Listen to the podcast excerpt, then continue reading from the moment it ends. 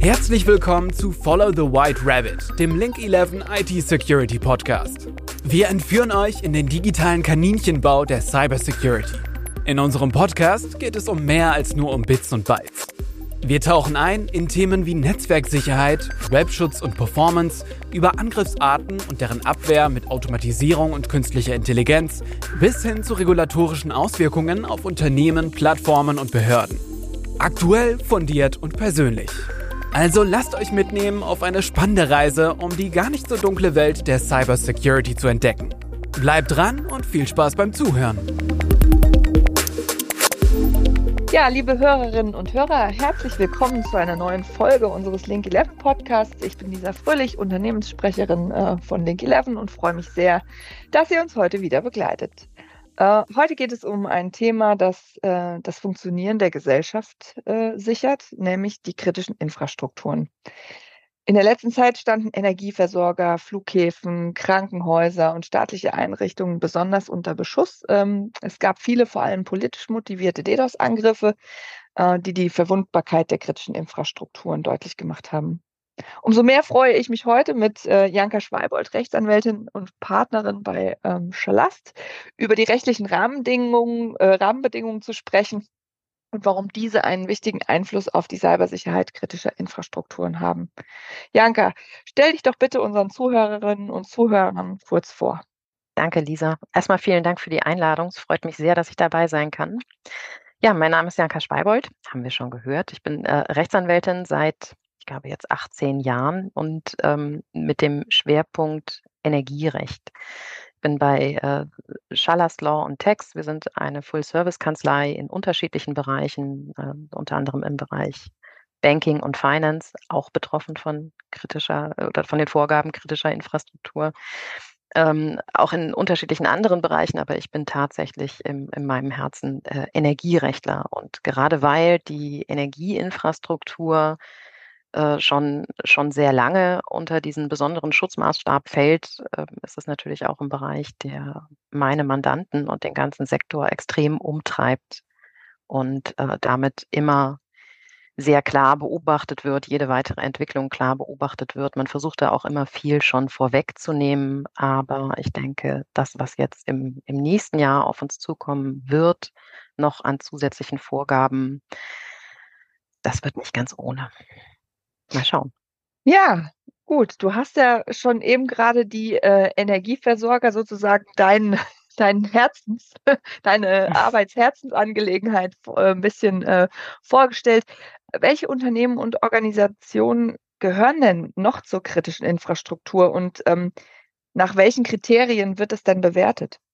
Also ich ich bin gar nicht so ein Freund davon, bei kritischer Infrastruktur in Listen zu denken. Aber tatsächlich ist es grundsätzlich erstmal so, dass wir aktuell von neuen Sektoren sprechen, die davon betroffen sein können. Das ist neben dem Bereich Energie die Wasserversorgung, das Gesundheitswesen, das Bankwesen, also eigentlich alle klassischen Bereiche, die unser, unseren normalen Alltag, unser Leben und unsere äh, Wirtschaft bestimmen. Und bei der Frage, wer dann tatsächlich unter diesen besonders hohen Schutzmaßstab fällt oder nicht, muss man sich als äh, potenziell Betroffener eigentlich immer erstmal überlegen, falle ich unter einen dieser äh, Sektoren? Und ähm, dann gibt's abhängig von der, äh, von der Frage, in welchem Sektor ich warte, unterschiedliche Schwellenwerte oder Vorgaben. Mhm. Das ist ganz unterschiedlich, je nachdem, in welchem Medium man ist. Ähm, es gibt so eine ganz grobe Daumenregel, die meistens passt. Und das ist, wenn ich mir für mein Unternehmen oder für, für meinen Bereich überlege, wenn bei mir was passiert, irgendeine Störung, sind dann ungefähr eine halbe Million Leute betroffen. Wenn die Antwort ja ist, dann ist die Wahrscheinlichkeit, dass ich unter Kritis falle oder im, im Bereich kritische Anlage tätig bin, extrem hoch. Es kann auch schon bei einer geringeren Betroffenheit sein, dass ähm, dass besondere Vorgaben gelten. Das muss man sich aber tatsächlich für, für den jeweiligen Sektor genauer anschauen. Und wenn ich jetzt nochmal zur Energie zurückkomme, selbst da ist es uneinheitlich. Man kann gar nicht sagen, alle Energieversorger haben einen einheitlichen Schwellenwert, sondern dann wird es sehr kleinteilig. Deshalb finde ich auch dieses Listenprinzip, also zum, zum Nachschauen, ob ich drunter falle oder nicht, macht es Sinn. Aber man darf sich nicht so sehr in Sicherheit wiegen, wenn man sich jetzt nicht ausdrücklich findet. Im Grunde ist es zum Beispiel im Energiebereich so, dass ähm, es kommt erstmal darauf an, was für eine Infrastruktur ist es denn? Bei einer Netzinfrastruktur kommt es darauf an, wie viel Menge wird durchgeleitet. Und erstmal mhm. sind natürlich die im Fokus, bei denen viel Menge durchgeleitet wird, große Infrastrukturen, weil dann natürlich auch, wir denken jetzt wieder an diese 500.000 Menschen-Regel, weil nur dann ja, wirklich ja. viele Menschen betroffen sind. Aber es ist auch immer gut, äh, bei, bei manchen Infrastrukturen ist es sehr eindeutig, ob man drunter fällt oder nicht. Große Netzbetreiber, große Energieversorger, völlig klar. Aber in manchen Bereichen ist es eben nicht so eindeutig. Und auch in den Sektoren ähm, sind Unternehmen betroffen, die vielleicht auf den ersten Blick gar nicht so einleuchtend sind. Im Bereich Ernährung zum Beispiel geht das, äh, denkt man sofort an die eigene Ernährung von Menschen, aber es geht natürlich bis nach unten in den Bereich äh, Tierarzneimittel, diese Lieferkette überhaupt sicherstellen zu können. Ja, also klar. Es ist extrem mhm. komplex, ja. aber auch spannend. ja, die Komplexität ähm, die haben wir ja auch schon in unserem gemeinsamen White Paper angerissen und ähm, mir ist auch äh, aufgefallen bei der Lektüre, dass verschiedene regulatorische Rahmenbedingungen ja so, so angerissen werden. Und du hattest es eben in deiner Ausführung ja schon erwähnt, es ist sehr, sehr komplex und jeder Sektor hat nochmal so seine eigenen Regularien. Gibt es denn jetzt ähm, mit Blick auf dieses Regelwerk ähm, Gesetze und Verordnungen, die besonders relevant sind für die Regulierung von der kritischen Infrastruktur, gerade im Hinblick auf die Sicherheit und auf das, ähm, ähm auf das, womit sich äh, kritische Infrastrukturen jetzt in Zukunft äh, äh, mehr beschäftigen müssen, nämlich ähm, auch Angriffe nicht nur physischer Art, sondern eben auch virtueller Art.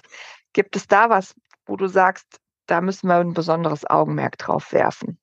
Auf jeden Fall das ist fast wie so eine Art Einsteigerlektüre, wenn man sich dem Thema nähern will. Dann ähm, kann man sich im deutschen äh, Rechtsrahmen erstmal mit dem BSI-Gesetz beschäftigen, also das Gesetz über die äh, Behörde für Sicherheit in der Informationstechnik. Die ähm, übrigens schon seit 1991 besteht, habe ich gestern ja. Habe ich gestern gelernt. Äh, ich wusste nicht, dass das BSI schon 1991 gegründet wurde, aber das hier nur am Rande. Ich wollte dich nicht unterbrechen. alles, alles gut. Es macht ja auch total Sinn, dass wir das schon so lange haben, weil das natürlich, äh, also Informationstechnik ist, äh, ist eigentlich schon immer das, das Rückgrat der, der gesamten Gesellschaft. Es rückt jetzt nur viel stärker in den Fokus, wo wir uns auch alle im Alltag stärker damit beschäftigen.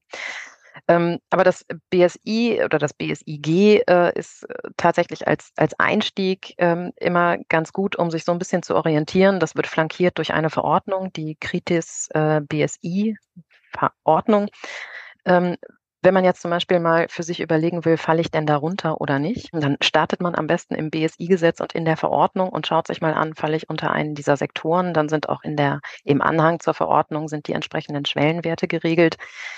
Wenn man jetzt aber hofft, dass im, ähm, zumindest in der aktuellen Fassung dieses Gesetzes auch genau drin steht, was man dann machen muss, dann ist man vielleicht ein bisschen enttäuscht. Denn es gibt äh, zwar grundsätzliche Vorgaben, so die allgemeine Vorgabe, dass man natürlich, wenn man denn unter diesen besonderen, äh, unter diesen besonderen Anforderungskatalog fällt, Sicherungsmaßnahmen treffen muss. Aber diese Vorgabe, welche Sicherungsmaßnahmen sind das, welcher Schutzmaßstab ist für welchen Bereich relevant, was muss ich genau tun? Das steht so ausdrücklich natürlich nicht drin. Das wird jetzt ähm, forciert in aus Europa getrieben, aus der äh, NIS 2 Richtlinie, kommen wir wahrscheinlich auch gleich nochmal dazu. Dann wird alles ein bisschen detaillierter und ich glaube, dann wird es auch für viele in der Umsetzung etwas greifbarer als bisher. Aber im Moment ist das BSI, äh, BSIG im Wesentlichen darauf ausgerichtet zu sagen, ähm, man muss schützen. Die Frage, was genau unter diesen Schutzmaßstab fällt, liegt im Moment eher bei den Unternehmen als bei der Behörde als Kontrolleur. Und man muss melden. Und das ist ganz relevant, weil diese Behörde ja auch zwei, zwei grundsätzliche Stoßrichtungen hat. Das eine ist ähm, die, die Kontrolle. Sind auch wirklich alle, die schützenswert sind, äh, in ihrem Schutzmaßstab schon aktuell? Und das mhm, andere ist mhm. aber, Sammeln von Informationen über Angriffe auswerten und damit auch der Schutz von anderen, die noch nicht angegriffen wurden. Das ist eigentlich noch fast noch wichtiger. Analysieren, bewerten, lernen und dieses Lernen oder dieses Wissen weitergeben, um insgesamt den Schutzmaßstab für alle zu erhöhen. Du hattest ähm, angesprochen das Thema, dass viele ähm, Betreiber kritischer Infrastrukturen häufig gar nicht so genau wissen, wie sie sich im Falle eines Falles verhalten müssen. Hast du da ähm, gerade ähm, im Hinblick auf eure Mandanten Erfahrungen, was die größten Herausforderungen sind äh, für die Unternehmen und ähm, in einem Fall, wenn sie angegriffen worden sind? Hm, also das, der Rattenschwanz danach, Meldepflichten und dann auch gemeinsame Aufarbeitung, ich glaube, das funktioniert ganz gut. Da ist ja auch eindeutig, ne, wenn tatsächlich der Angriff erfolgreich war, ähm, dann ist man in der Meldepflicht. Alles, was davor ist, die Frage der äh, Vorbereitung der Gefahrenabwehr, das ist wahrscheinlich von Sektor zu Sektor sehr unterschiedlich. Im Energiebereich gibt es auch noch Sonderregelungen, die jetzt gar nicht aus dem aus dem BSIG kommen, sondern aus spezialgesetzlichen Normen. Es gibt zum Beispiel für Netzbetreiber einen IT-Sicherheitskatalog der Bundesnetzagentur. Mhm. An dem kann man sich abarbeiten. Dann muss man auch entsprechend ähm, eine Konformitätserklärung abgeben, also auch bestätigen, dass diese Anforderungen erfüllt werden. Ähm, und dann hat man zumindest erstmal ein, ein Sicherheitsgrundniveau geschaffen. Die tatsächlichen Probleme die die Angriffe mit sich bringen oder die Vulnerabilität ist aber häufig immer noch der Mensch. Mhm. Also gerade mhm. im Bereich äh, Phishing ja. ähm, und was, was ich in dem Bereich ganz, ganz gruselig finde, ich habe äh, mich in letzter Zeit auch sehr viel mit äh, AI beschäftigt, wir ja alle, und äh, ja, ChatGPT. Ja. Und ähm, wenn man sich anschaut, was in dem Bereich inzwischen möglich ist, um diese, äh, diese Angriffsmails so zu perfektionieren. Ja. Dann sieht man auch, äh, man ist nie fertig mit dem Thema. Das ist, also egal wie gut man sich vorbereitet, auch als, als Mitarbeiter, egal wie gut man die Mitarbeiter schult, ähm, das, äh, die andere Seite wächst genauso mit.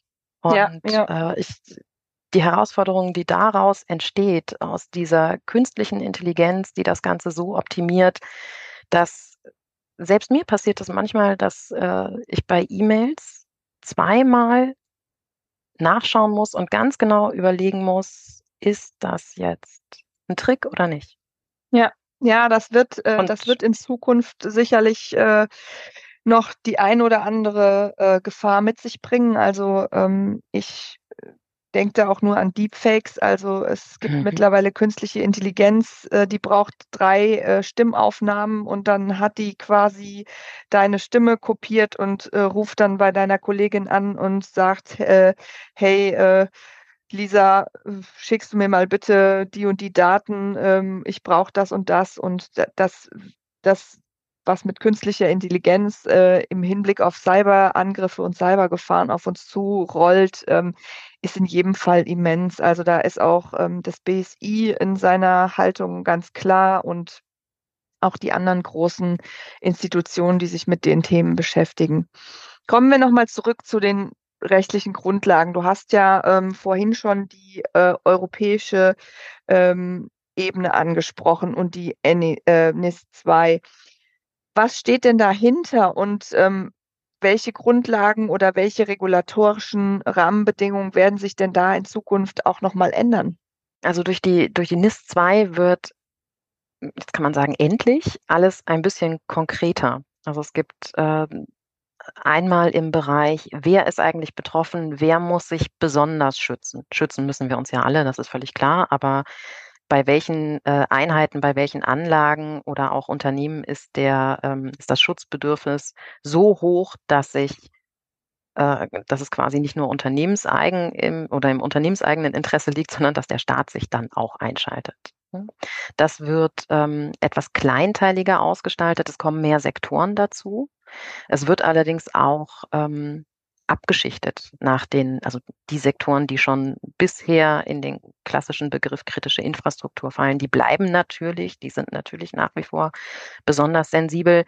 Ähm, die werden in, in den Bereich äh, wesentliche ähm, kritische Infrastruktur, beziehungsweise dann werden wir von kritischen Anlagen sprechen, aber das ist erstmal nur ein anderer Begriff, fallen.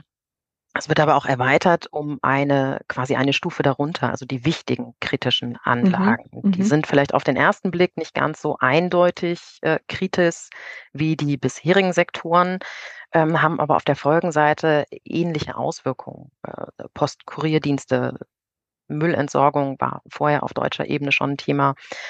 Ähm, der, der ganze Lebensmittelsektor, aber auch grundsätzlich die Industrie als Rückgrat mhm, der mhm. Das du wird ganz spannend. Ja Lieferketten weil, angesprochen. Genau. Also ich denke, dass äh, die europäische äh, Regulatorik einfach auch äh, im Hinblick auf die, die Versorgung der großen äh, kritischen Infrastrukturen einfach die Lieferketten sichern will, weil ähm, ich sag mal so, in Deutschland glaube ich 99 Prozent oder 98 Prozent der Unternehmen, kleinere und mittlere, ähm, mittlere Unternehmen, die unser viel, viel gelobtes Rückgrat der deutschen Wirtschaft darstellen. Und ähm, das sind natürlich alles auch Zulieferer großer Konzerne.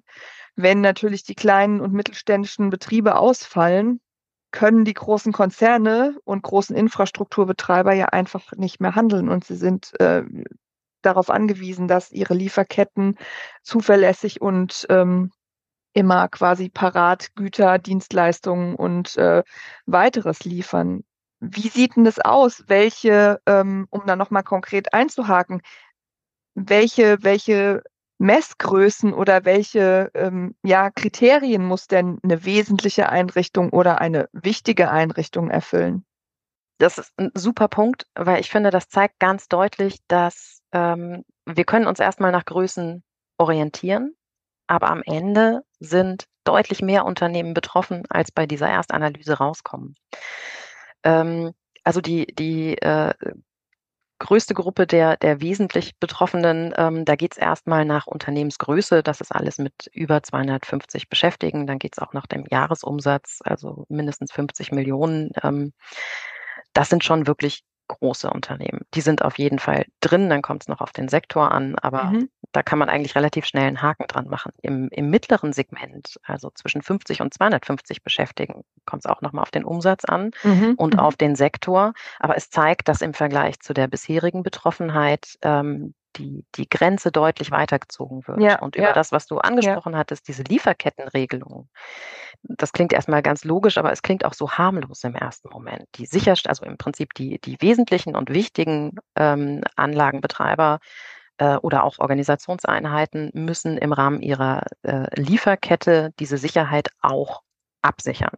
Mhm. Das heißt aber, der Vertragspartner in der Lieferkette, für den diese Kriterien erstmal gar nicht relevant sind, ist genauso drin, muss ja, Zusicherungen ja. erbringen.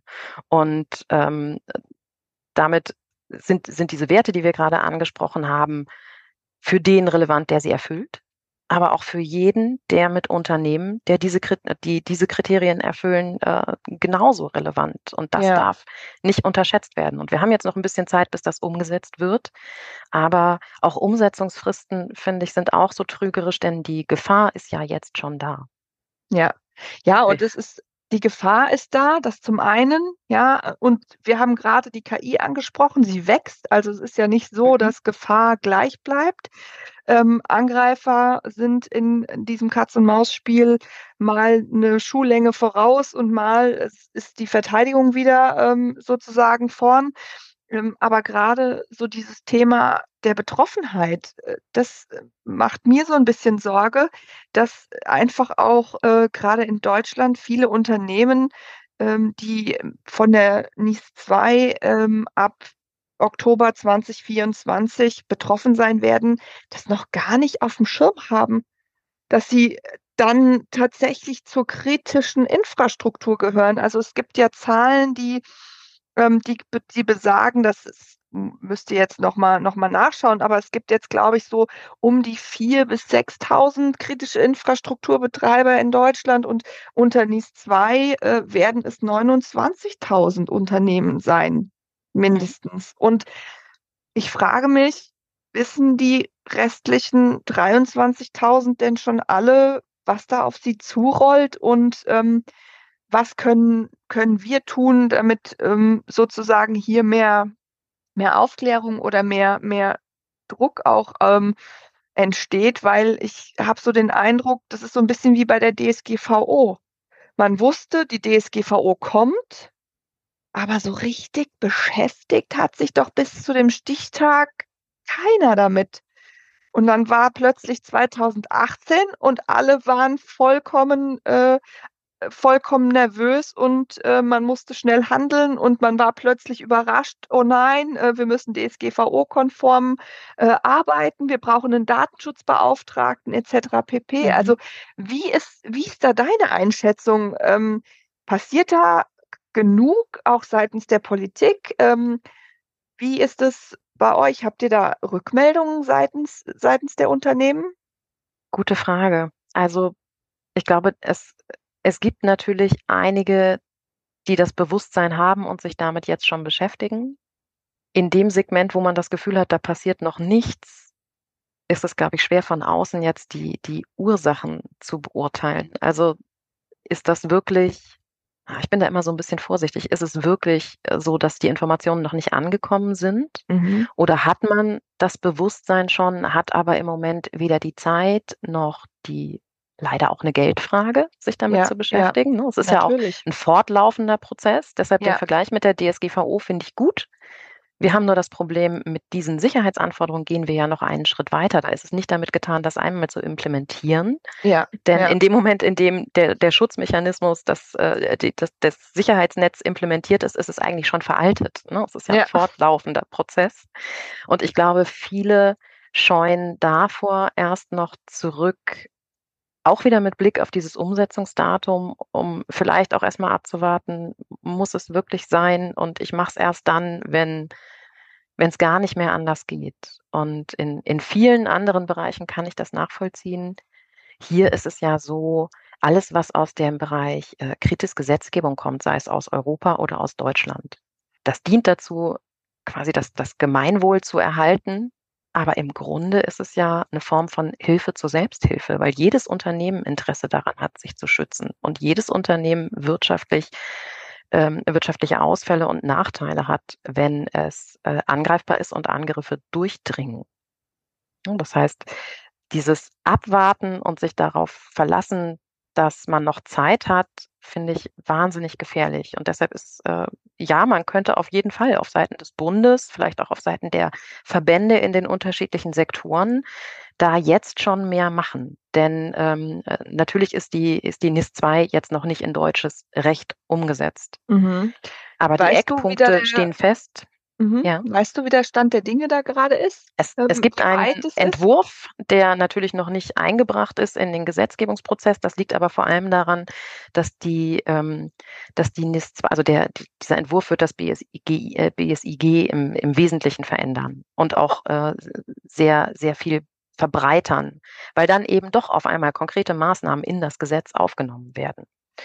Und ähm, es gibt aber noch gewisse Spielräume im Rahmen der Mitgliedstaaten äh, bei dieser Frage, wen ordne ich in dem Bereich äh, wesentlich ein, wen ordne mhm. ich im Bereich wichtig ein. Die Sektoren stehen fest, aber die Frage, welche Unternehmen packe ich wo rein. Es gibt zum Beispiel mhm. auch die mhm. Möglichkeit, unabhängig von diesen Sektoren und von diesen Größen, bestimmte Bereiche zu identifizieren, wo man sagt, die sind auf jeden Fall so wesentlich, dass die unabhängig davon, ob die diese Schwellenwerte erreichen, auf jeden Fall diesen Schutzgedanken oder diesen, diesen Schutzmaßstab brauchen.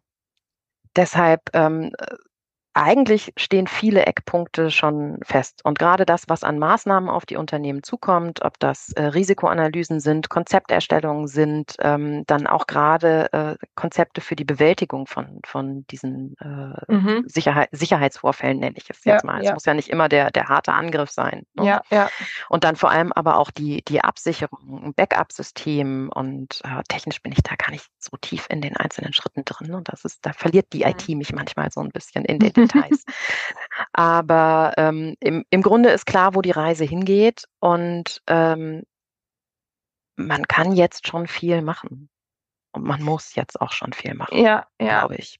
Ja, du hast, ähm, du hast die Verbandsarbeit ähm, angesprochen. Es gibt ähm, und ähm, wir, wir sind Mitglied in, in, im ECO-Verband. Das ist ja sozusagen der Verband der Internetwirtschaft und wir hatten auch eine Veranstaltung, ähm, in der es genau da, darum ging, äh, eine Arbeitsgruppe zu gründen, die sich mit äh, der, den Kritis-Verordnungen und der Umsetzung beschäftigt. Und da geht es natürlich einmal nicht nur um, um die operativen, also um die operative Umsetzung in den einzelnen Kritis-Sektoren, sondern auch darum, äh, eben den deutschen Gesetzentwurf zu, zu bewerten oder ähm, auch noch zu ähm, kommentieren.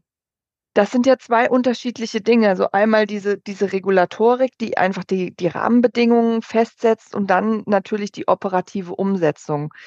Wo glaubst du oder wo denkst du, ähm, werden die Unternehmen größere Schwierigkeiten haben, sich in diesen rechtlichen Rahmenbedingungen einzuordnen, beziehungsweise das kommt ja von außen. Aber äh, als Unternehmen, glaube ich, ist jetzt für viele ja noch die Frage, bin ich wesentlich, bin ich vielleicht wichtig, bin ich nur eine, Teil der Lieferkette?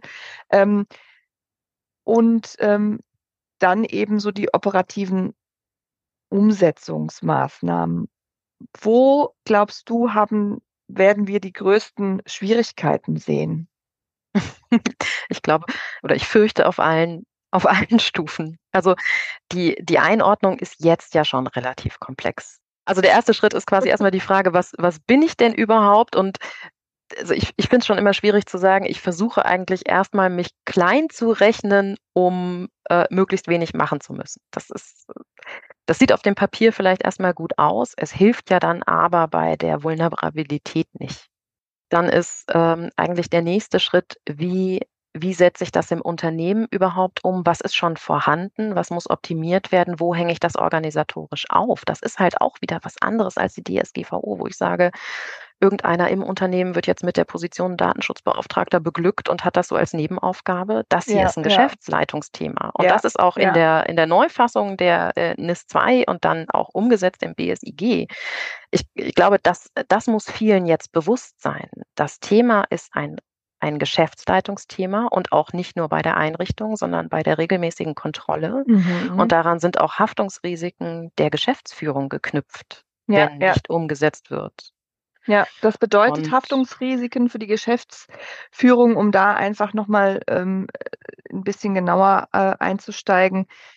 Was heißt es denn konkret? Weil also das, das Cybersicherheit und IT-Sicherheit und Sicherheit als solches für mich und für alle draus, äh, für alle Unternehmen äh, ein strategisches Thema sein sollte, ist, äh, glaube ich, wird auch hinreichend äh, publiziert. Also das BSI, wie gesagt, sagt auch, ähm, gerade Cybersecurity, IT-Sicherheit muss auf die Chefebene kommen.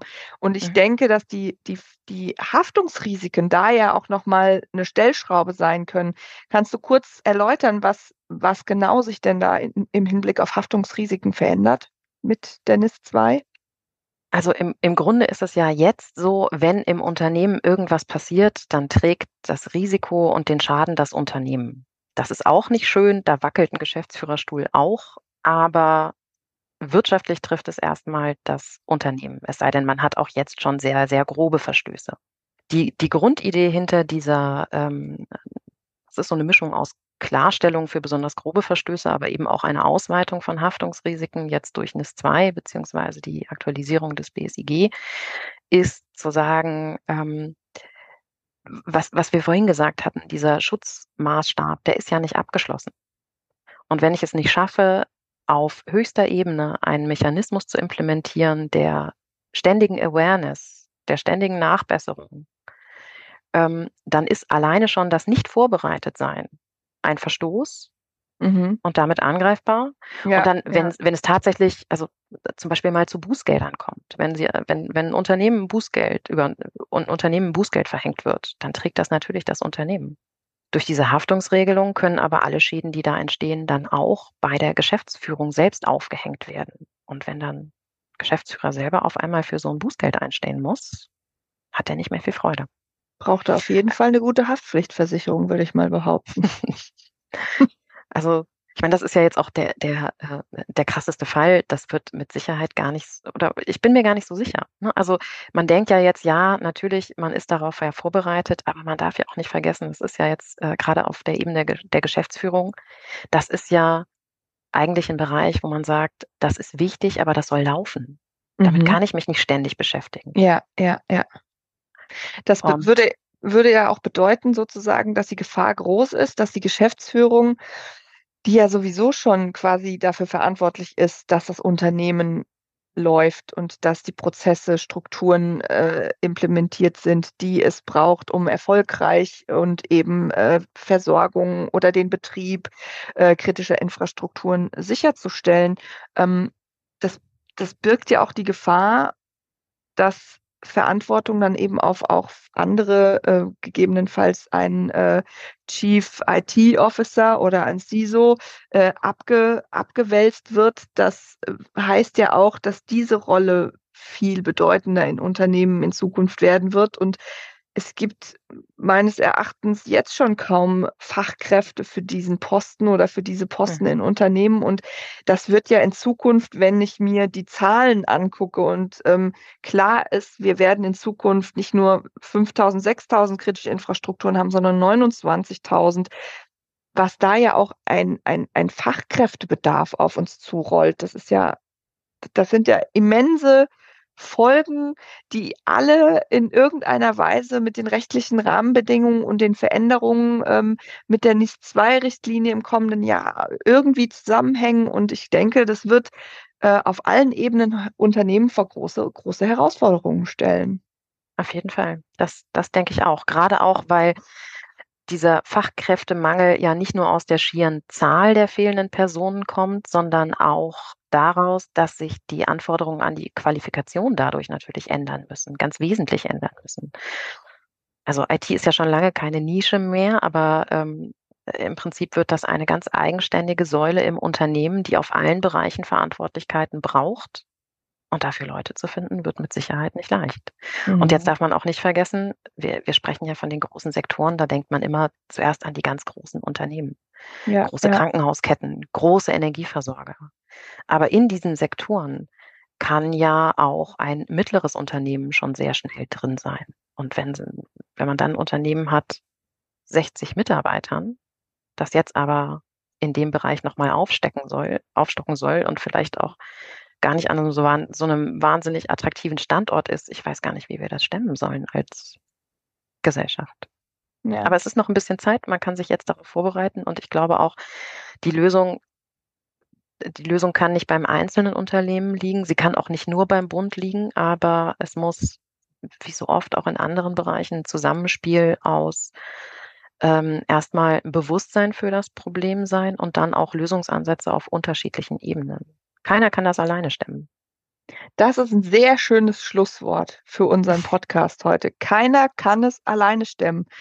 Ich habe einen Kollegen, der sagt immer nur, wer spricht, dem kann geholfen werden. Also das gilt natürlich ähm, auch äh, für uns und für äh, die Betreiber der kritischen Infrastrukturen. Es ist ja auch wichtig, dass vielleicht von derer, von deren Seite oder von den künftig betroffenen Unternehmen da einfach auch mal äh, die Stimmen erhoben werden und gesagt werden, uns fehlt Klarheit in diesem Punkt. Ähm, wir wünschen uns mehr, ähm, mehr Guidance in dem Thema. Also ich glaube, dass uns im kommenden Jahr bis zur Umsetzung oder bis zum wirklichen Inkrafttreten der NIS 2 noch, noch einige Hürden äh, begegnen. Und ich möchte mich ganz herzlich bei dir für die äh, spannenden und wirklich interessanten Einblicke in die kritische Infrastruktur die rechtlichen Rahmenbedingungen, ähm, die Vorgaben, die Verordnungen ähm, bedanken. Ich fand es sehr spannend und ähm, wie wir merken, ich glaube, wir könnten noch locker eine Stunde darüber weiter diskutieren.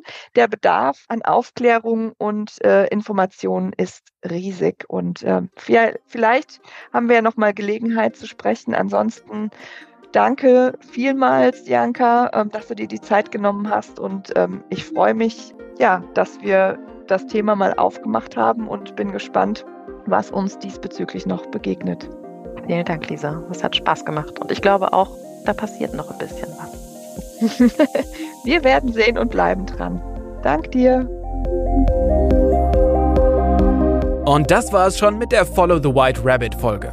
Wir hoffen, die Episode konnte euch einige wertvolle Erkenntnisse zum Thema Cybersecurity vermitteln. Folgt dem weißen Kaninchen, um keines unserer zukünftigen Abenteuer zu verpassen. Wir werden mit weiteren Experten sprechen, um euch auch in Zukunft wichtige Einblicke anzubieten. Keep calm and get protected.